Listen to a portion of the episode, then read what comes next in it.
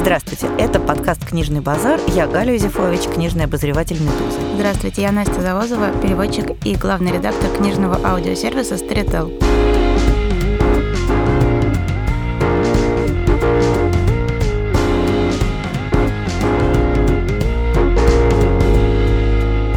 Сегодня мы будем разговаривать про романы воспитания или романы взросления, которые на самом деле люди писали примерно всегда, а название «Бильдунгс-роман» придумали в первой четверти XIX века для описания текста, который, собственно говоря, вот этот феномен превращения юного человека в человека уже готового из личинки в имаго, извините за выражение, вот этот процесс фиксирует. И на самом деле у меня сегодня праздник. В античности тоже есть настоящий цельный роман воспитания. И это Керапедия Ксенофонтов, который греческий историк, большой поклонник, такой, я бы сказала, несколько нервический поклонник персидского образа жизни, описывает воспитание персидского царя Кира, который рос-рос и вырос в владыку всего мира. Конечно, в нашем сегодняшнем понимании это не настоящий роман воспитания, потому что, скажем, по Бахтину настоящий роман воспитания, такой тру роман воспитания, это роман, в котором происходит изменение героя. То есть это роман, в котором среда, события меняют героя, в который выходит из романа не таким, как вошел. А Кир, конечно, с самого начала, с раздачи выдается абсолютно идеальным, и все дальнейшее это только шлифовка его безупречной личности. То есть, на самом деле, я думаю, что говорить вот о таком настоящем бахтинском романе «Воспитание» можно только начиная где-то с века с 18 потому что до этого все таки это была такая довольно формальная история, безупречный, уже заранее абсолютно готовый герой, вокруг которого течет жизнь, его фактически не трогая. Да, собственно, изначально герой всегда должен был быть героем, потому что... Потому что кому нужна тряпка, а не герой. Да, потому что до какого-то момента в литературе не было такого представления, что есть какое-то чмо, которое вдруг внезапно может стать человеку интересным. Как бы уж если ты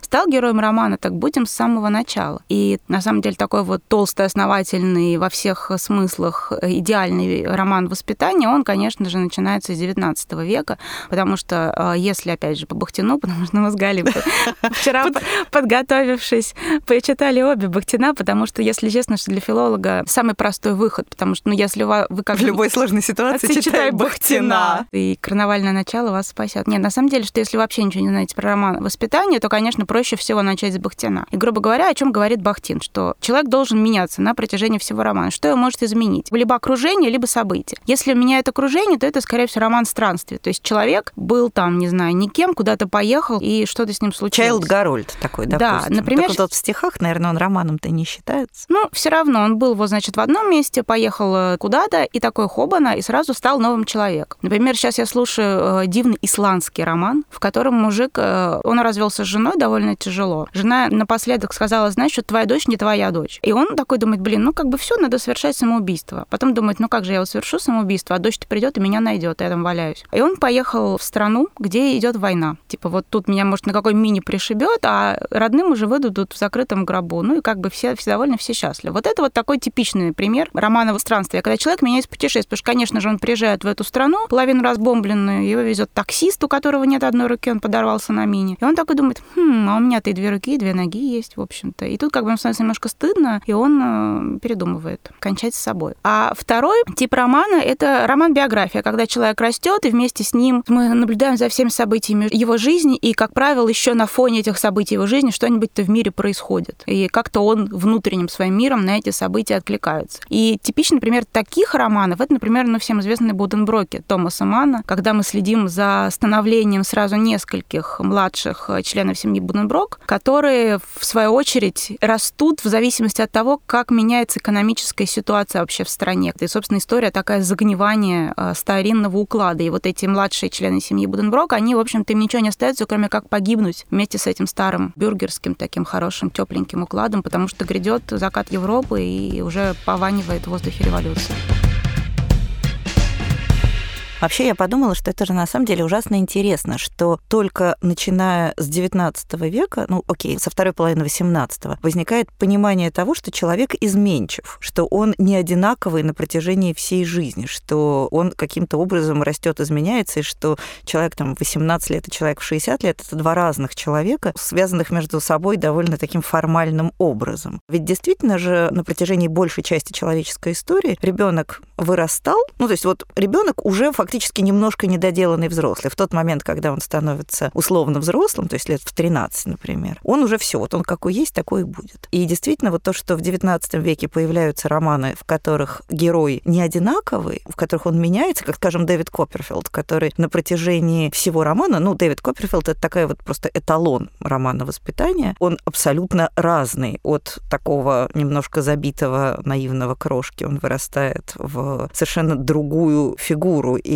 видно, как его обтачивают и меняют, там, например, отношения, что когда он любит Дору, он один человек, а когда он полюбляет Агнес, он совершенно другой человек. И это действительно, мне кажется, вот такое открытие XIX века, открытие того, что человек изменчив. Да, Дэвид Копперфилд, на самом деле, это вот такой абсолютный талон романа взросления. С одной стороны, в нем есть автобиографичность, поскольку в какой-то момент Дэвиду Копперфилду приходится работать на какой-то ужасной вот этой чернильной фабрике, точно так же, как сам Диккенс, который разливал эти чернила по пузыречкам и сверху завязывал их такой красивенькой бумажкой, обрезал краешки. С другой стороны, на самом деле, мы уже об этом говорили в нескольких подкастах, что как только людям стало жить на самом деле чуть-чуть полегче, они научились воспринимать детей не как дополнительный источник рабочей силы. Ну, то есть сначала он немного ест, но потом он, значит, это с пяти лет он это отрабатывает. Там ему выдают э, серп, косу в поле или помогать нянчить более младших младенцев. Ну, в общем, как бы не считалось, что ребенок это какая-то особая отдельная личность, которая проходит в своем взрослении некоторые моменты становления. Нет, ребенок сразу был такой маленький взрослый, нужно было децл подкормить, чтобы он не помер. Некоторые помирали, как бы, ну ничего не случалось, значит, нарожаем новых. Но как только экономические условия чуть улучшились, людям стало, грубо говоря, подумать больше о чем, кроме как о выживании. Вообще это на самом деле еще очень заметно на поколении нынешних подростков, потому что на протяжении 90-х годов, например, вообще практически не издавалась литература для подростков в России, потому что в 90-е годы людям было немножко о чем подумать, кроме как думать о хороших книжках для собственных детей. А понимание того, что детей вообще как-то надо особенно растить, что они там тебе нужны для того, чтобы они не просто не сдохли, а для того, чтобы они были тебе, там, не знаю, близкими людьми, что они там будут расти, изменяться параллельно с тобой. Вот все это понимание, оно нарастает в тот момент, когда у нас в стране заканчивается какая-то уж совсем тяжелая жизнь, и наступает некоторое облегчение. То есть вообще вот эта идея человеческой изменчивости и того, что эта изменчивость важна, она сопутствует, конечно, тучным годам, а в тощие годы совершенно не до этого. То есть то, что в XIX веке начинает появляться роман, в котором герой не один и тот же на протяжении всего текста, что вообще кто-то на это обратил внимание, что это стало заметно, это, конечно, очень важный маркер того, что все таки насколько же жизнь в XIX веке отличалась от жизни XVIII века, когда еще, в общем, голод был довольно нормальной ситуацией. То есть, типа, два неурожайных года, четверть населения какого-нибудь Прованса вымирает просто потому, что кушать нечего. При этом, если мы вспомним, то все равно общественное литературное сознание, оно несколько сопротивлялось тому, чтобы закономерно развивать героя. Например, у Диккенса Дэвид Копперфилд, но все таки мы понимаем, откуда он такой в конце. Угу. Потому что он был там, вначале у него умерла любимая мать, его били эти злые Мёрдстоны, он там страдал в школе и так далее, и так далее. А, например, есть же такой огромный кусок классики, роман «Маленькие женщины» Луизы Мэй Олкот, угу. который заканчивается совершенно неправдоподобно, потому что в какой-то момент она решает привести героиню не к тому, какой она могла бы быть, закономерно пройдя некоторые этапы взросления, а к тому, какой ей быть надобно. Поэтому Джо у нее выходит замуж не за Лори, как все, в общем-то, ждали, а за такого очень-очень взрослого профессора, профессор Бауэр его зовут. Она мгновенно, буквально не сходя с места, рожает кучу детей и бросает писать. И это очень странно, потому что если Джо весь роман, она придумывала историю, она была девочка-мальчик такая, никакие конвенции она не вписывалась. И вдруг внезапно а, Луиза Майолка такая, ей просто постучалось это такое викторианское сознание в дверь и сказала, М-м-м, замуж, срочно замуж. И вот она вышла замуж даже не за Лори, который, возможно, бы дал ей потенциал в каком-то творческом развитии этого профессора, и стала такой прям чуть ли не бюргерской мамашей. И вот зачем это все было, это не очень понятно. То есть, конечно, на самом деле, сейчас я могу сказать, что у нас вот такой этот всплеск интерес к подростковой литературе и то, что все уже считают Young Adult прям каким-то самостоятельным, огромным цельным направлением, это не может вообще не радовать. И вообще сегодня, мне кажется, что в современной литературе происходит очень интересное преломление романа «Воспитание». Например, оказывается, что воспитание может продолжаться на протяжении почти всей жизни. То есть, например, если в XIX веке, в начале XX было понятно, что в романе «Воспитание» героя надо брать щеночком, ну, то есть нельзя показать, как взрослый человек меняется, то мне кажется, что сегодня эта категория романа «Воспитание», она включает в себя истории, в том числе какой-то внутренней динамики, какого-то изменения уже вполне взрослых героев, ну, то есть не детей и подростков. Вот, скажем, замечательный роман «Одна история» Джулиана Барнса. Конечно, это роман воспитания, потому что главный герой, Пол, он в отношениях со своей вот этой возлюбленной, которая его на 30 лет старше, конечно, он растет, взрослеет и меняется. Но все таки изначально ему уже 20 лет, то есть он не ребенок. И понимание того, что вот это взросление и изменение, оно продолжается гораздо дольше, чем казалось раньше. Но все таки Дэвид Копперфилд к концу романа, ну сколько ему там лет? Ну, там какая-то вот все это заканчивается счастливой второй свадьбы с Агнес. Ну, ему, ну, ну 25, 30-то точно 30 ему нет, нету, да. да. И он вот совершенно молоденький. По нашим меркам он вообще... Крошечка. Да, как говорят мои студенты, эта тема очень далека от сознания подростка 22 лет. И мне кажется, что сегодня это реально существующая тенденция.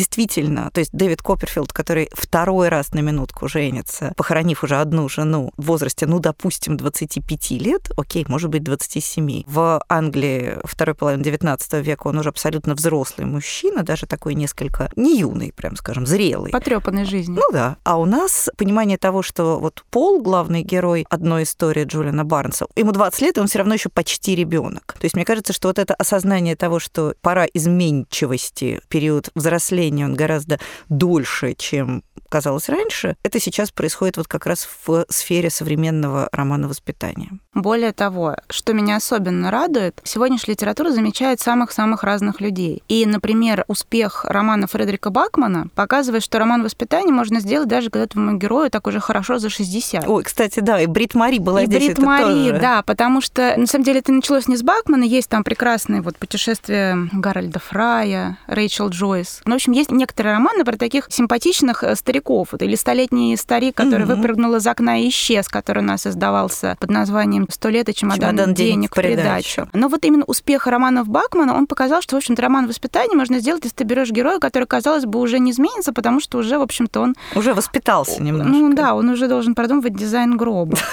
И тут, о вечном. Да, о, веч, о вечном пора подумать. И тут он берет таких совершенно людей, раньше которые были совершенно невидимые. Это вот эти вот э, пенсионеры, бабулечки, женщины 50 плюс, которые для литературы как будто бы вообще не существовали, кроме как на каких-то задних ролях, вроде таких уже почтенных матрон, которые сидели уже и вязали, и как бы занимали какое-то место просто. И здесь мы видим, когда прекрасная история Брит Мари очень трогательная, прекрасная история Увы. И вот этот роман воспитания, конечно, сейчас он растягивается на любой возраст возраст, можно измениться, даже если тебе 8, даже если тебе 100 лет, ты можешь выпрыгнуть из окна и исчезнуть.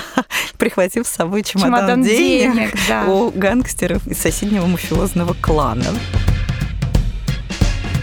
мы будем переходить к разделу рекомендаций. И я бы хотела начать с относительно свежей книги, которую я прочитала примерно год назад. Это книга, которая формально проходит по ведомству фантастики. Но фантастику вы там будете искать очень долго, возможно, при помощи специальных инструментов. Это роман Джо Уолтон среди других. Так получилось, что просто Джо Уолтон получила какое-то количество э, фантастических премий, поэтому она вот отошла туда. Но на самом деле это, конечно, совершенно какая-то вот волшебная история история, буквально вот специально для меня написанная. Это история, как сказал мой коллега Василий Владимирский, про девочку, которая убежала с эльфами. На самом деле она никуда не убежала. Это девочка, которая выросла в очень странной семье. В Уэльсе у нее была сестра-близнец, которая погибла при каких-то не вполне понятных обстоятельствах. Эта девочка переезжает жить в школу-пансион. Мы знаем, что школа-пансион в Англии это мрачное место, и ждем, что там сейчас будет какая-нибудь беда и ужас. Но пансион просто унылый. И девочка переживает свою вот эту какую-то внутреннюю драму. Ей 15 лет, у нее сумасшедшая мать, которую она считает ведьмой.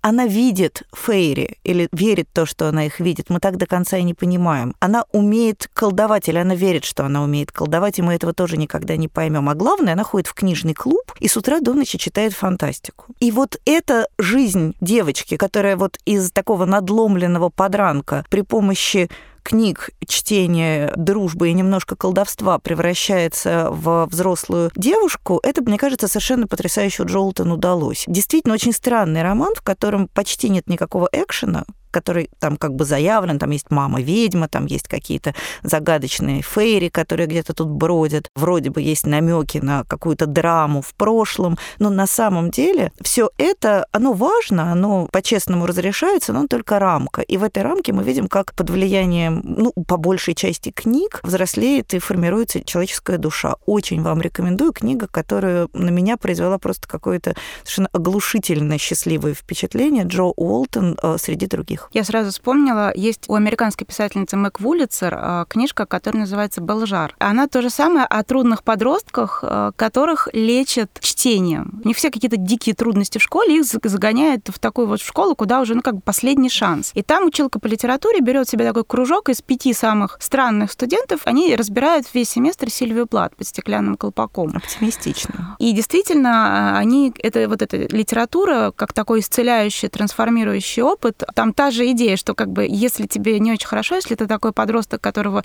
с размаху по лицу ударила жизнь, то, может быть, тебя спасут книги. И вообще, ну, это такая, это очень приятная нам идея. Да, Конечно, очень какая-то родная. Книжки, на самом деле, всех спасают.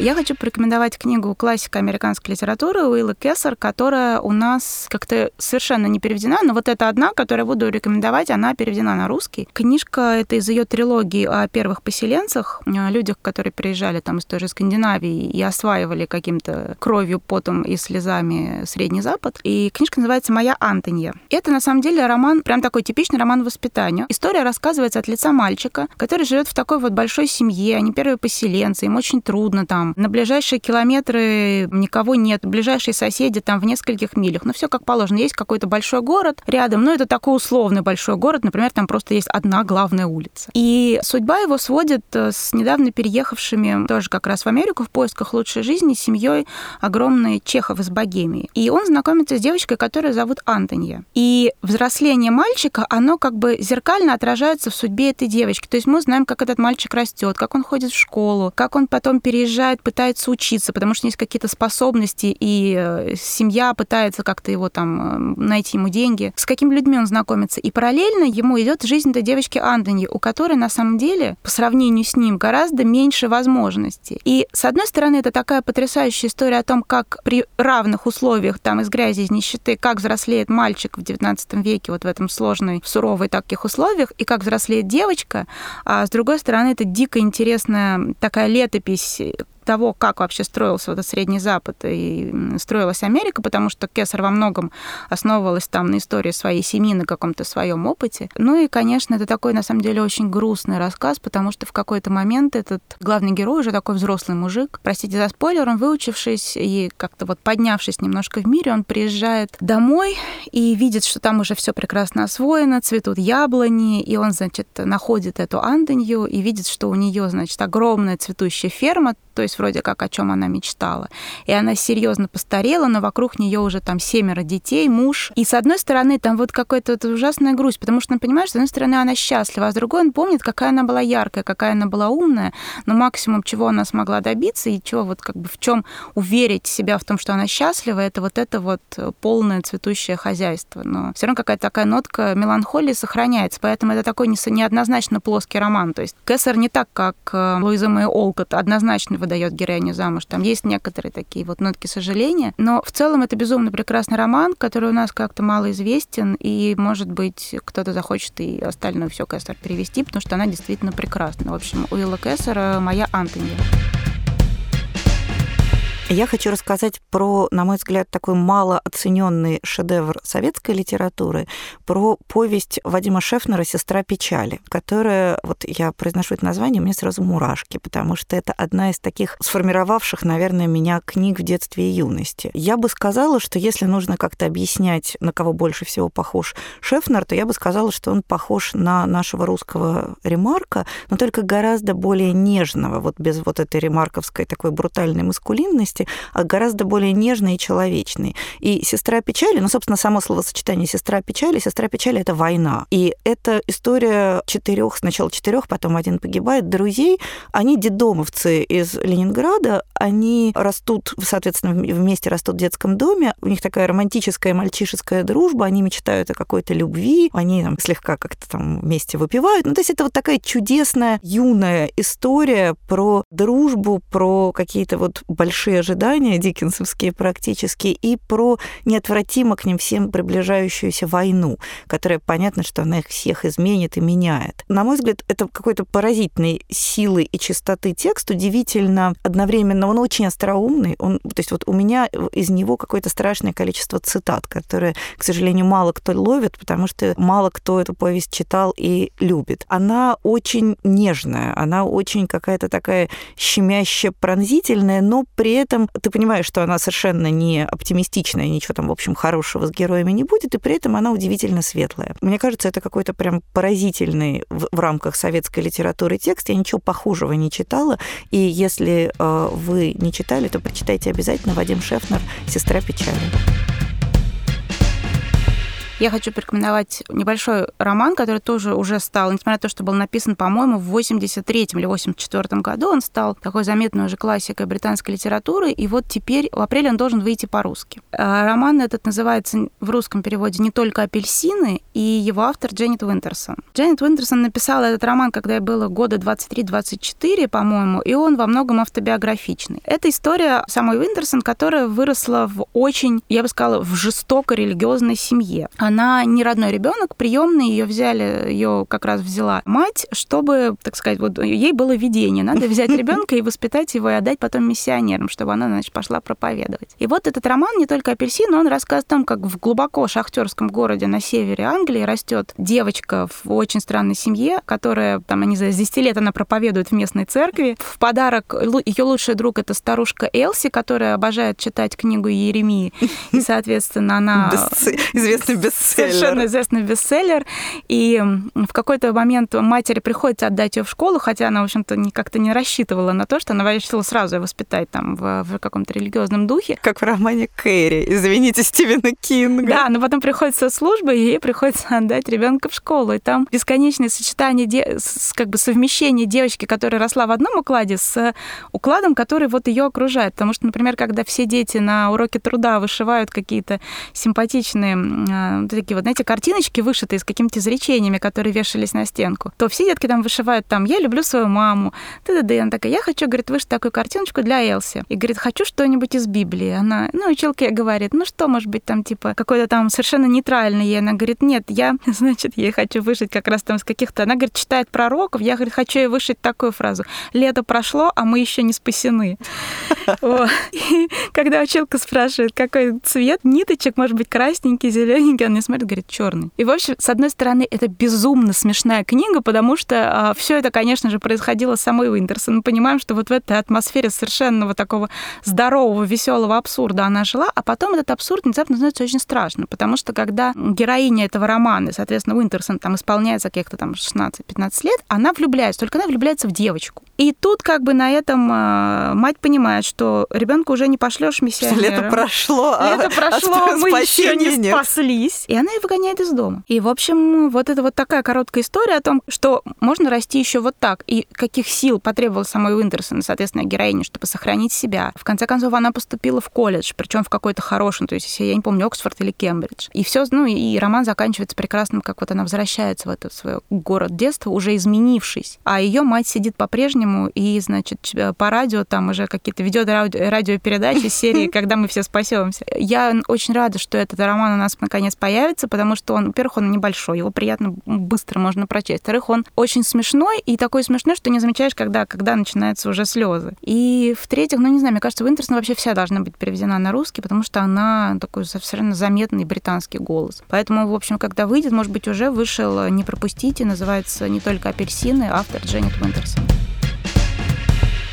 Я напоследок хотела бы порекомендовать роман американской писательницы Тамы Яновец, который называется «На прибрежье Гитча Гюми». Вообще, Тама Яновец написала, к сожалению, довольно много всего, но самое главное не читать ничего, кроме этого романа, потому что все остальное у нее в диапазоне вот так себе да совсем плохо, а «На прибрежье Гитча Гюми» это какой-то совершенно невероятный текст. Он выходил э, сто лет назад, но я вот сегодня проверила, его можно найти в э, электронном виде, то есть он доступен. Это история про семью, безумную семью. То есть, в принципе, они такие абсолютно идеальные маргиналы. Это э, мамаша, четверо детей, они живут в трейлере, и сами они крайне эксцентричные, и окружают их такие же эксцентричные люди, если еще не более эксцентричные. Это абсолютнейший такой тоже, как вот вы сказали, веселый, трогательный абсурд и история девочки, которая вот в этих обстоятельствах растет. Это совершенно, я бы сказала, нереалистическое произведение. Ожидать от него, что это будет прям такой честный, искренний рассказ,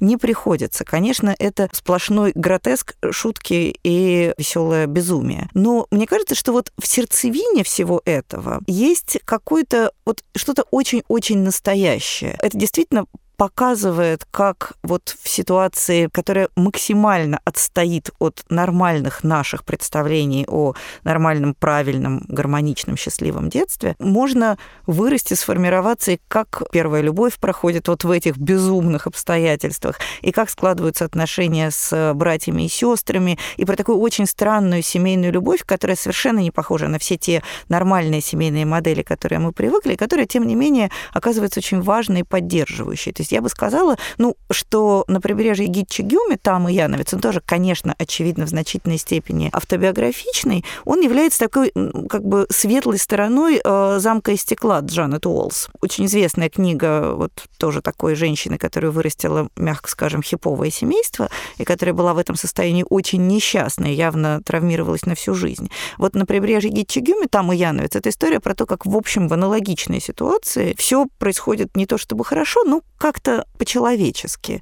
И для меня это была очень важная книга, потому что она действительно показывает, что несоответствие формальному внешнему канону не обязательно означает травму на всю жизнь и горе, сопли густо размазанные по всей биографии и так далее. То есть я очень ее рекомендую. Это невероятно смешно, правда. Вот я помню, что одна из немногих книг, которые я бегала и мужу вслух читала, потому что она чудовищно смешная.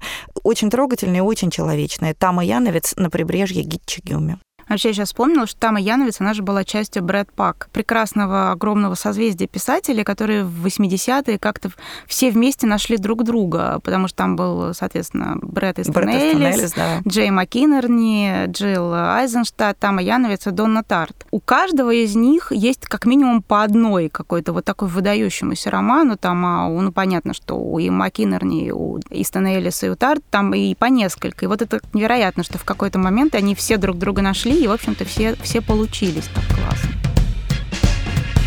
Я хочу порекомендовать э, роман, который выйдет только через месяц, но поскольку я, я его перевела, он мне очень близок. И Вообще, вот мы сейчас с Галей перед подкастом говорили, я на самом деле какой-то специалист по переводу романов э, воспитания, потому что все романы, которые я так или иначе перевожу, они рассказ о том, как подросток, как правило, через боль, пот и слезы вылупляется в человека. Это роман такая совершенно британская классика, а, ирландско-британская классика. Он был написан в 1938 году писательницей э, Элизабет Боуэн. И это рассказ о юной сироте с шекспировским именем Порция, которая остается вот действительно в 16 лет она остается без отца, без матери, и ее отец, умирая, пишет э, своему сыну от первого брака письмо. И он просит старшего брата, в общем-то, не, не оставить сестру сводную и приютить ее на год у себя в лондонском доме, чтобы, так сказать, показать ей вот эту настоящую семейную, такую лондонскую красивую жизнь. Брат это делает скорее из чувства долга, потому что ему очень стыдно было за второй брак отца. Вот он как-то это, когда отец умирает, он испытывает такое облегчение, потому что вот это, ну как бы, это было такое позорище, а то вроде как бы слава, слава богу. Рассосалась. Рассосалась, да. И он, значит, с, с облегчением соглашается, значит, взять эту маленькую девочку. А в доме у него есть жена Анна, которая тоже такая женщина, несколько надломанной, несчастливой судьбы. Она, но она ушла в другую крайность, она стала очень циничной, такой злой ироничной. И вся история, которая разворачивается дальше, это история вот когда эти два характера, юный характер порции, который тоже совершенно необычный, это такой, она такой человек-зеркало. А она, э, как говорит один из персонажей романа, человек, который до сих пор верит в героев и внутри в себе несет вот такого настоящего героя, который хочет, если уж выйти на подмостки хотя бы на минуту, но в главной роли. И вот это столкновение этих двух непохожих характеров, вот этой вот прекрасной такой зеркально чистой порции и утомленной такой от жизни Анны. Соответственно, оба они сталкиваясь друг друга меняют. И я считаю, что это вот, ну, в Британии понятно, что это там, безусловная классика, 100 лучших романов по выбору BBC, вот это все. А у нас он как-то не был переведен, и я очень рада, что мне удалось его перевести, издательство Фантом Пресс его издаст, потому что это, конечно, то, чего нам не хватало. То есть мы видим, как он отлично встраивается в уже известную нам а, линию произведения британской литературы. Там понимаешь, откуда потом получился Барнс, откуда потом э, получилась Айрис Мёрдок. И ты видишь, что здесь вот немножко и Евленовой есть. Вот этот, у него есть такой совершенно сухой, очень злой британский юмор. С другой стороны, у него есть какая-то такая вот текучая лиричное свойственно Вирджинии Вулф. И в то же время там есть понятный, четкий сюжет, который заключен в рамки одного года. С развитием сезонов порция меняется, взрослеет и меняется Анна. И, если честно, это вот, ну не знаю, такой роман для любителей прямо вот и классического романа воспитания, и классической британской литературы, и он очень-очень хороший, и я прям буду его всем рекомендовать, поэтому не пропустите, он выйдет в середине мая, будет продаваться уже точно на ярмарке на Красной площади. Элизабет Боуэн, роман называется «Смерть сердца». Ждем с нетерпением.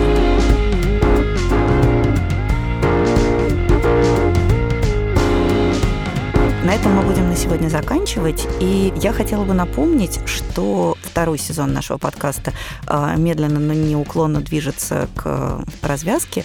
И в последнем выпуске мы бы хотели поотвечать на ваши вопросы. Если они у вас вдруг накопились, то пишите нам, пожалуйста, по адресу подкаст собакамедуза.io, и мы постараемся на некоторые, ну, как можно больше ответить в нашем последнем выпуске. На этом на сегодня все. Я Галя Юзефович. До свидания. Я Настя Завозова. Пока.